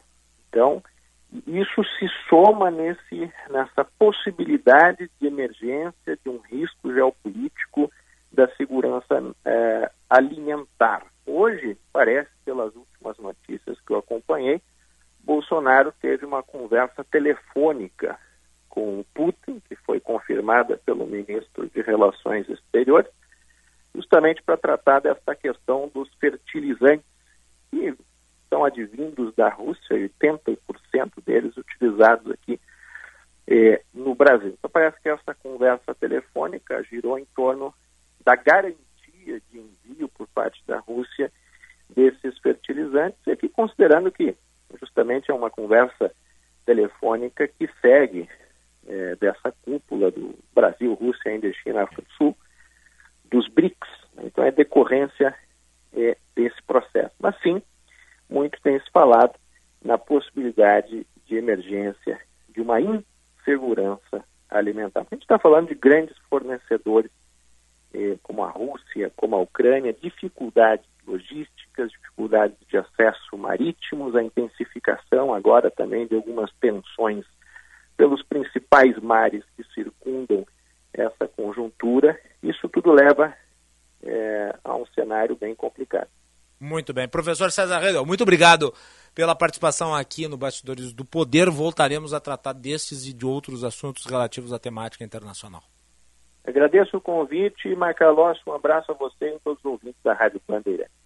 Professor César Redel, consultor em relações internacionais, Tivemos aí, portanto, reunião dos BRICS, agora a G7, nos próximos dias, OTAN. Muitas análises de cenário, né, dado o contexto de crise relativa a um cenário ainda de guerra no leste europeu.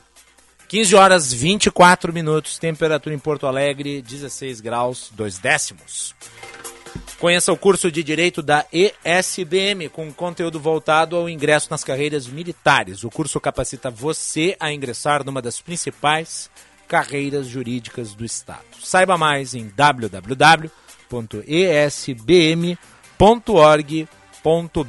ou pelo telefone 5198 1479242. ESBM, realizando sonhos, construindo o futuro. E mês do seminovo é na Sinoscar. Um mês inteirinho de ofertas e condições imperdíveis. Sinoscar, compromisso com você. Juntos salvamos vidas. Muito bem, vamos para mais um Breaks, senhor Matheus Araújo.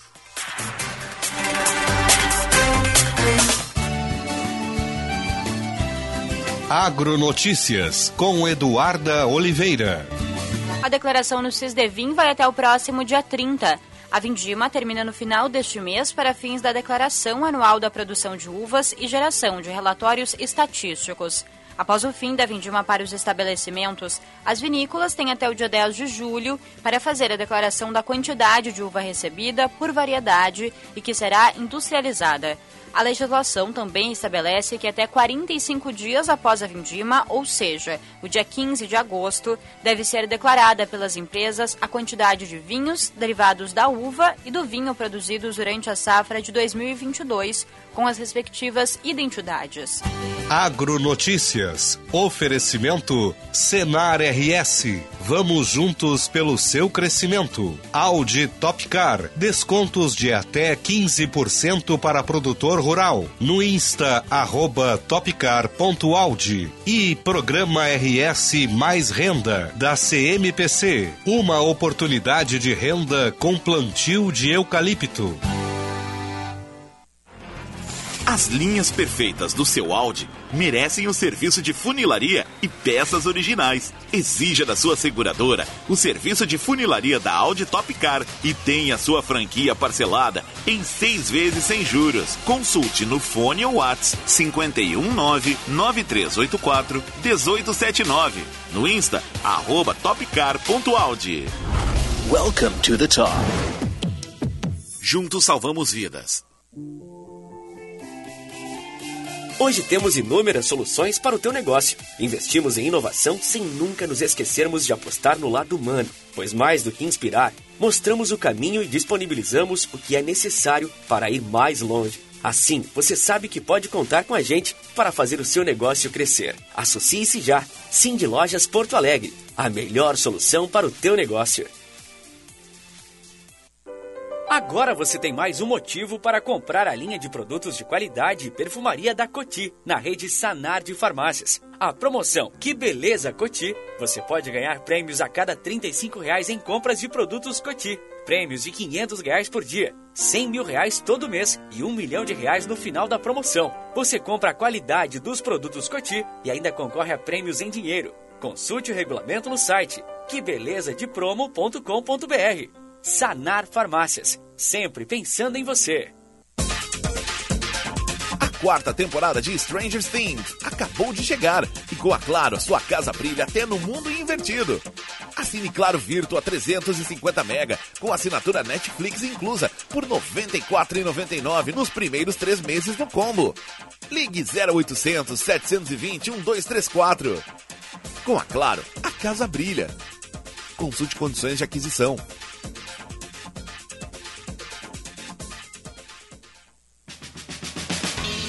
Senhor empresário, alugue veículos para sua empresa com a maior locadora gaúcha. Citicar Aluguel de Veículos. Ter sua frota terceirizada permite mais recurso financeiro disponível para você investir no seu negócio. Com a Citicar, você tem uma empresa focada na sua frota, para você focar na sua empresa. Citicar, uma locadora feita de carros e pessoas. Para alugar, Citicar. Bandeirantes. Você está ouvindo Bastidores, do, Poder, na Rádio Bandeirantes. Com Guilherme Macalossi.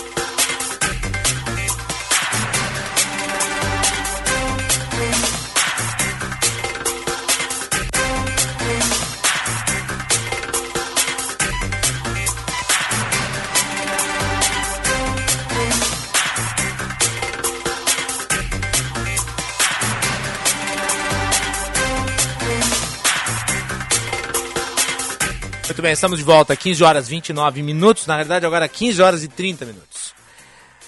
Temperatura em Porto Alegre 16 graus. Você participa do nosso programa pelo WhatsApp 980610949. Envia sua mensagem pelo WhatsApp ou também pelo nosso chat no canal do YouTube Band RS. Bastidores do Poder no Ar com o patrocínio da Escola Superior dos Oficiais da Brigada Militar e do Corpo de Bombeiros Militar realizando sonhos, construindo o futuro. E Sinoscar, compromisso com você. Ô Juan, sabe o que eu não fiz hoje? Eu não dei os créditos do programa. Isso é importante. Isso é importantíssimo, porque este programa só vai ao ar com a produção de Juan Romero, a mesa de áudio de Matheus Araújo, a central técnica de Edson Leandro, a coordenação de redação do Vicente Medeiros, a coordenação de jornalismo do Osíris Marins e a direção geral de Lisiane Russo. Pronto, agora sim, estamos em dia com os créditos. Né? Muito bem, vamos com as informações do trânsito. Mais uma rodada. Vem aí a Letícia Pelim. Serviço Bandeirantes. Repórter Aéreo. A tecnologia Texaco é a principal escolha das montadoras no Brasil. Faça o mesmo, escolha a Roline. Lubrificante tem que ter o T de Texaco. Boa tarde, Macalossi. Boa tarde. Ouvintes da Rádio Bandeirantes. Estou chegando no Bastidores do Poder falando do bloqueio total na Zona Sul, na DEA Cofal, entre a Coronel Marcos e a Avenida Guaíba, em função de obras de melhorias no asfalto. Trânsito lento para quem pega a DEA Cofal e desce até a Avenida Guaíba. Ainda com problemas na cidade pelo trecho da terceira perimetral, devido a uma batida em uma árvore. Essa árvore caiu e os motoristas não conseguem utilizar a Tarso Dutra no sentido da Avenida Ipiranga, em direção à Zona Sul. A partir da Carlos Gomes, motorista é melhor descer pela Protásio, pegar a Guete, Lucas de Oliveira, Vicente da Fontoura, são ótimas vias para quem utiliza ligando a Avenida Ipiranga, Protásio Alves, no sentido à Zona Norte ou em direção à Zona Sul. A tecnologia Texaco é a principal escolha das montadoras no Brasil. Faça o mesmo, escolha Voline, lubrificante tem que ter o T de Texaco. Macalossi, é contigo. É comigo. Estamos de volta aqui. Obrigado, Letícia. 15 horas 32 minutos. Tudo bem. Vamos a uma rodada de interatividade. Juan Romero. Vamos, estamos aqui justamente para isto, rodada de interatividade. Você participa pelo Bandzap 980610949, DDD 51 980610949 ou pelo nosso chat no YouTube. YouTube Aliás, quem dizia, quem dizia estamos aqui para isso é um dos personagens do Seu Barriga no Chapolin, né? É verdade, é verdade, muito bem lembrado, muito bem observado, Macalossi. Ele tomava uma pancada e dizia, estamos aqui para isso. Estamos aqui para isso. Mas você está aqui apenas para ler. A não é pancada- para tomar uma pancada. A é pancada eu dispenso por hora. Com certeza.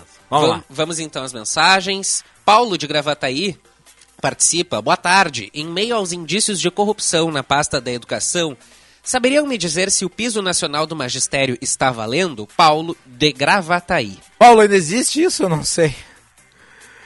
Contém irônia. Vai lá, Juan. Maria Clara Ramos Neri. Boa tarde, Macalossi. Por falar em CPI, ninguém sabe mais sobre notícias da CPI da saúde. Quem foi preso? Quem pagou pelo crime contra a vida humana? Nada de informação para a sociedade. Sumiu. Vamos viver isso de novo? Onde está a transparência prometida?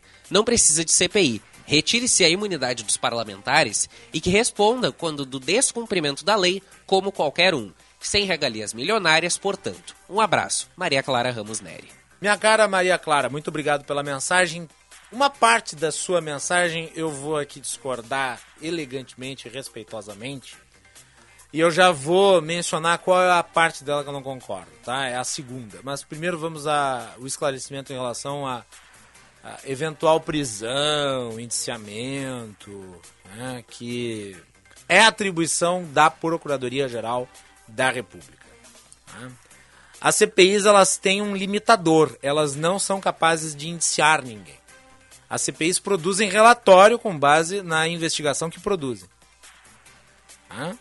Tem-se o relatório, o relatório é remetido para o Ministério Público. O Ministério Público é quem tem a atribuição de apresentar uma denúncia. Isso é prerrogativa exclusiva do Ministério Público. Ele é o senhor absoluto das ações penais. Então, o que a CPI faz é indicar possíveis indiciamentos. Isso foi feito. A CPI produziu um relatório e encaminhou à Procuradoria-Geral da República. Cabe à Procuradoria-Geral da República, então, pegar a documentação enviada pela CPI e transformar aquilo numa denúncia, que será apresentada à Justiça. Aí caberá à Justiça, por sua vez, né, aceitar ou não a denúncia. Existe um trâmite. O mensalão, quando se deu a CPI, era o ano de 2005.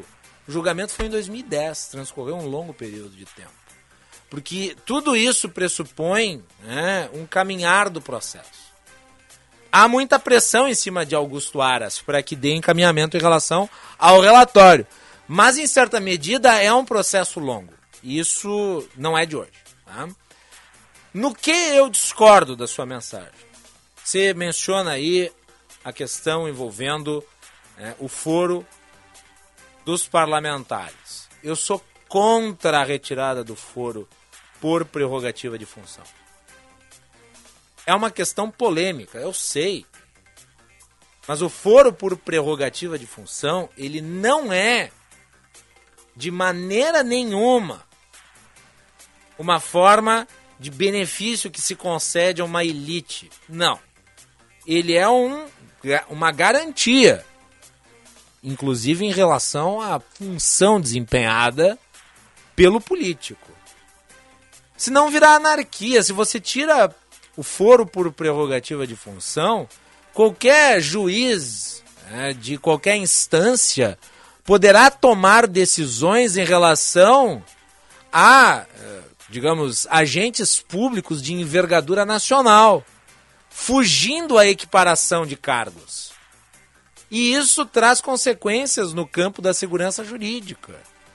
Nós temos isto sim, e daí é possível, reformar o foro por prerrogativa de função. Há até a terminologia que é costumeiramente utilizada, que é o foro, uh, foro especial ou uh, tem outras eh, expressões que são utilizadas correntemente para designar essa condição até elementos negativos.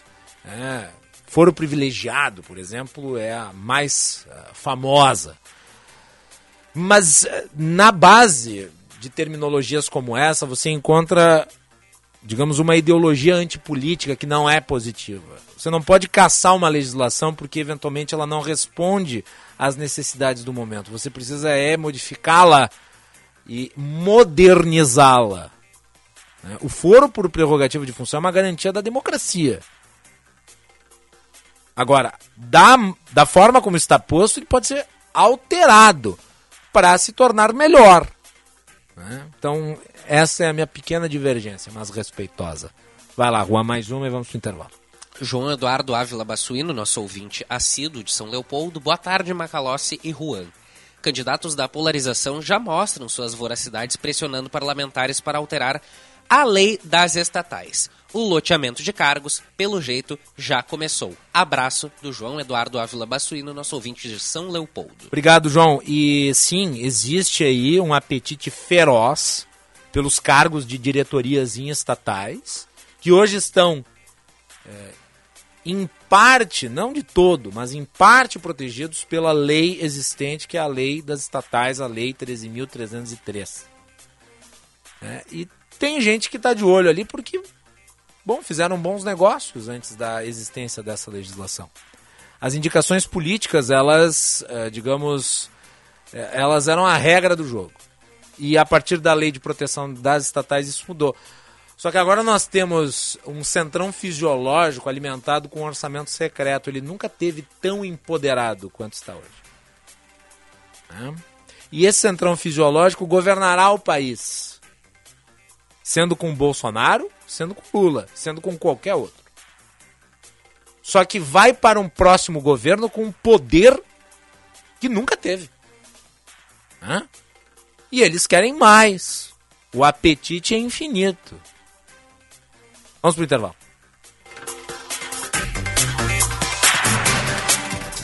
Corolla Prime Time Savaralto. A hora de comprar seu Corolla Sedan ou SUV é agora. São cinco dias de ofertas imbatíveis para Corolla XEI e Corolla Cross XRE. Garanta o seu com três revisões gratuitas, taxa 0% ou dois anos sem parcelas. Consulte condições. Esperamos por você em uma Savaralto Toyota até 30 de junho, em Porto Alegre, Canoas, Osório, Pelotas e Bagé. Juntos salvamos vidas. Conheça o curso de Direito da ESBM, com conteúdo voltado ao ingresso nas carreiras militares. O curso capacita você a ingressar numa das principais carreiras jurídicas do Estado. Saiba mais em www.esbm.org.br ou pelo telefone 51 981 47 92 42. ESBM, realizando sonhos, construindo o futuro. Você não pode perder o próximo Menu Poa, no dia 28 ao meio-dia, quando debateremos a importância da parceria público-privada na transformação da cidade, com o secretário extraordinário de parceiros, senhor Leonardo Busato. É nesta terça-feira, dia 28, ao meio-dia, no Salão Nobre do Palácio do Comércio. Adquira seu ingresso antecipadamente. Informações pelo 3214-0200. Menu Poa, nesta terça, não perca! A gente nunca sabe quando um acidente ou uma emergência vai acontecer, em casa ou no trabalho. Por isso, ter um plano Transul com ambulâncias que estarão na sua porta em minutos é tão importante. Conheça os planos familiares e empresariais, a partir de R$ 49,90 por mês. Maior frota de emergência do sul do Brasil, 24 horas por dia. Ligue 0800 0090 192 ou acesse transul.com.br. Momento Cinep RS.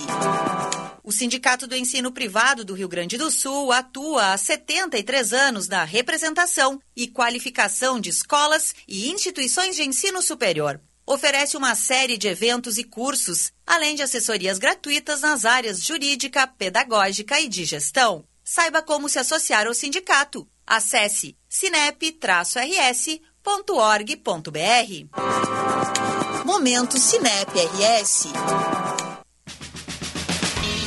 Senhor empresário, alugue veículos para sua empresa com a maior locadora gaúcha. Citicar Aluguel de Veículos. Ter sua frota terceirizada permite mais recurso financeiro disponível para você investir no seu negócio. Com a Citicar, você tem uma empresa focada na sua frota, para você focar na sua empresa. Citicar, uma locadora feita de carros e pessoas. Para alugar, Citicar.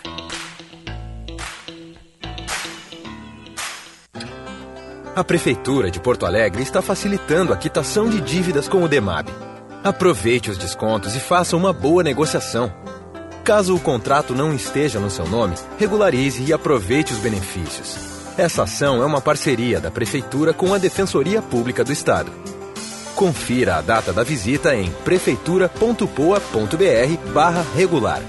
Prefeitura de Porto Alegre. Mais cidade, mais vida. Bandeirantes. Você está ouvindo Bastidores, Bastidores do, poder, do Poder na Rádio Bandeirantes. Com Guilherme Macalossi. Muito bem, vamos com atualizações do caso Tragédia em Carazinho. A polícia não descarta a hipótese de falha elétrica como causadora do incêndio no centro de acolhimento em Carazinho. O local não ficava trancado. Isso segundo as informações iniciais, o Jean Costa detalha. A Polícia Civil reforçou a investigação do incêndio que atingiu um centro de acolhimento para dependentes químicos e deixou 11 mortos em Carazinho, no interior do estado gaúcho. As diligências necessárias serão feitas durante essa semana. Segundo a delegada Rita de Carli, responsável pela ação, os relatos iniciais das testemunhas de que uma falha elétrica teria provocado o incêndio serão avaliados com cautela. Sobre ah, o imóvel propriamente dito, essa questão não nos veio, a gente pode reinquirir essas testemunhas para ver se se obtém informações novas, mas, enfim, uh, ainda está no início da, da, da investigação, ainda está no início da apuração. A perícia deve determinar a causa do fogo, bem como realizar a identificação das 11 vítimas. Segundo a delegada Rita de Carli, duas delas já foram identificadas e nove ainda aguardam o resultado da perícia. De acordo com a delegada, o Centro de Tratamento e Apoio a Dependentes Químicos de Carazinho não ficava trancado e um dos pacientes possuía as chaves do local. No entanto, pelos relatos das testemunhas, o incêndio teria atingido as entradas do estabelecimento, o que impediria a saída. As duas pessoas que se ouviu que estavam lá no local, eles nos relataram que não que, que o estabelecimento não ficava fechado. Uh, ele tinha três acessos, só que os três acessos eram localizados mais próximos do local onde, em tese, o fogo teria iniciado. Que a gente, a gente tem alguma informação já que teria iniciado naquele lado. Mas, assim, o, ele só era fechado à noite e tinha três pessoas que teriam a chave os monitores e, e detentos também. Um dos sobreviventes foi transferido para Porto Alegre. O homem, identificado como Jefferson Ricardo da Silveira, de 31 anos, está em estado gravíssimo no Hospital Cristo Redentor. O outro sobrevivente que está internado permanece com o quadro estável no Hospital de Carazinho.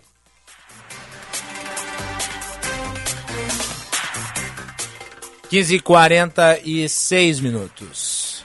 Temperatura 16 graus e um décimo. Bastidores do Poder com patrocínio da Escola Superior dos Oficiais da Brigada Militar e do Corpo de Bombeiros Militar, realizando sonhos, construindo o futuro. E Sinoscar, compromisso com você.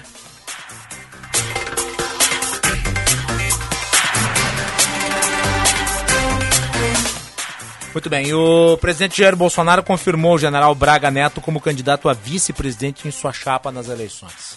Juan Romero. Exatamente, Macalossi é uma especulação que já vinha nos últimos meses, na qual o presidente Jair Bolsonaro confirmou, então, o nome do general Walter Braga Neto, que é ex-ministro da Defesa e da Casa Civil, como vice, então, em sua chapa na disputa à reeleição em outubro deste ano, a cadeira do Palácio do Planalto. Declaração essa que foi feita durante uma participação do presidente Jair Bolsonaro no programa 4x4 no YouTube, uma entrevista realizada neste final de semana a alguns jornalistas. O presidente Bolsonaro citou a atuação de Braga Neto nas Forças Armadas como um importante fator para a escolha e também elogiou outros postulantes à vaga, como a ex-ministra da Agricultura Tereza Cristina, e citou também o general Augusto Heleno, que, foi ministro, que é ministro-chefe do Gabinete de Segurança Institucional. Ele que, na época, em 2018, na eleição, teria sido especulado como vice nas eleições. A gente tem um trechinho desta entrevista, desta declaração do presidente Bolsonaro, citando então o nome de Walter Braga Neto. A gente ouve agora. Pretendo anunciar nos próximos dias o general Braga Neto como vice. Temos outros excelentes nomes, como a Tereza Cristina, outros excelentes nomes. Né?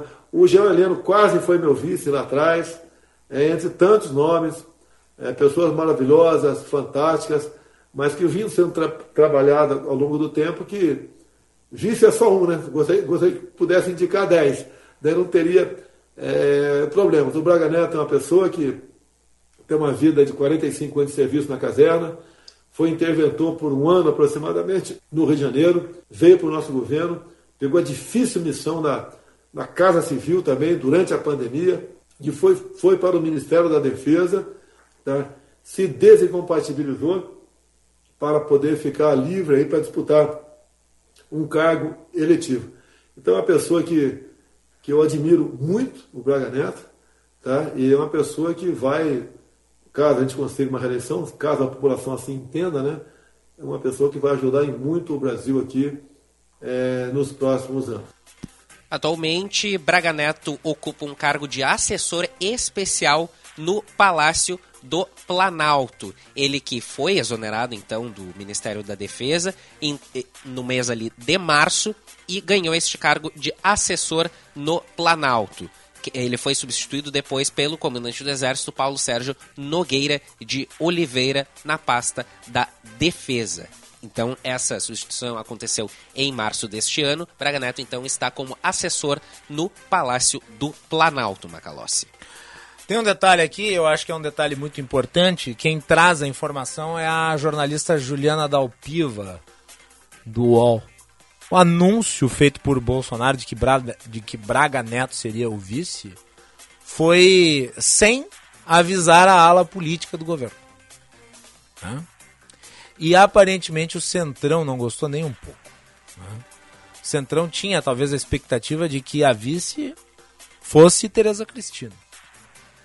Qual é a preocupação do Centrão? Por óbvio, né? O presidente traz as Forças Armadas para cada vez mais perto, como se fosse um escudo, uma sinalização de que, caso ele caia, seja por, inclusive, ação do Centrão, ou pela oposição, o seu eventual substituto seria alguém ainda mais irredutível. E é só analisar o perfil de Braga Neto para se ter a devida ciência da estratégia política. E assim foi com Hamilton Mourão, diga-se de passagem, lá em 2018.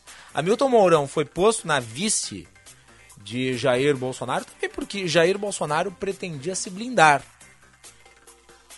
No seguinte raciocínio, cai o capitão, assume o general. Vão topar? Só que Hamilton Mourão tem um perfil, por assim dizer, mais ilustrado e não caiu no gosto de Bolsonaro. Eles não têm boas relações. Tanto é que Bolsonaro não quis repetir a dobradinha. Hamilton Mourão foi despachado. Né? E agora é pré-candidato ao Senado Federal aqui no Rio Grande do Sul. Em sua substituição, um outro militar que é visto por muitos como, entre aspas, da linha dura do governo. Né? É, e se notabilizou ao longo da administração Bolsonaro, né, por ser quase que informalmente um primeiro-ministro. Vocês devem lembrar a época é, da pandemia, no início dela, quando da substituição do ministro da Saúde, o primeiro que nós tivemos, e agora me reponham o nome? Luiz Henrique Mandetta. Luiz Henrique Mandetta. Era tão notório, eu já me esqueci o nome. Ah, Luiz Henrique Mandetta, quando saiu, foi substituído ah, por outro ministro da Educação. Ah, por outro ministro da Saúde. Da saúde. Isso. O ministro, à época, recebia ordens do Braga Neto por bilhetinhos. Ele distribuía bilhetinhos nas coletivas de imprensa dizendo o que, que cada ministro devia fazer. Então é essa figura que agora é trazida né, por Bolsonaro para ser seu vice, me parece ser a escolha de Bolsonaro. A despeito do que quer o Centrão. O Centrão não gostaria de ter na vice alguém do setor militar. Prefere ter alguém que seja ligado ao Centrão que possa, digamos, representá-lo. Só para recapitular o nome do ministro da Saúde que veio após Luiz Henrique Mandetta, Nelson Tais. Nelson Tais. Pois é, agora me deu um conjunto de buracos na memória. Esqueci o nome dos dois ministros. Mas faz parte, né? Até porque eu não consulto muito material aqui para falar. Vai tudo de cabeça mesmo. E isso acontece. Né? Tá então. Vamos rapidamente, Juan. Finalzinho do programa. São Paulo reduziu o ICMS da gasolina. O preço da bomba deve cair a 0,48 centavos. Pelo menos deve cair em até 0,48 centavos. Pelo menos é o que se prevê aí tem uma nota do governo do estado do Rio Grande do Sul sobre? Exatamente, Se posicionando sobre se isso vai acontecer aqui.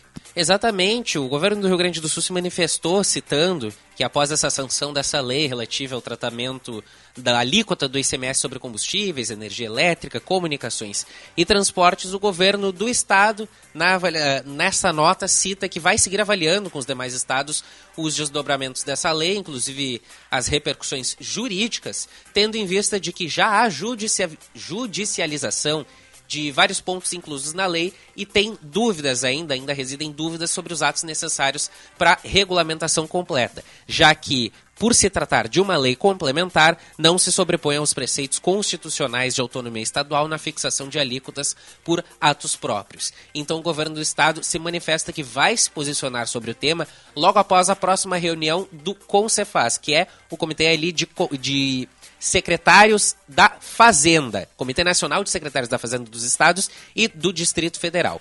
Outro ponto na avaliação do governo do Estado nesta nota que traz grande preocupação a partir da sanção diz respeito à compensação que seria adotada aos estados, medida que foi vetada em parte e que, por essa razão, certamente voltará a ser analisada pelos estados.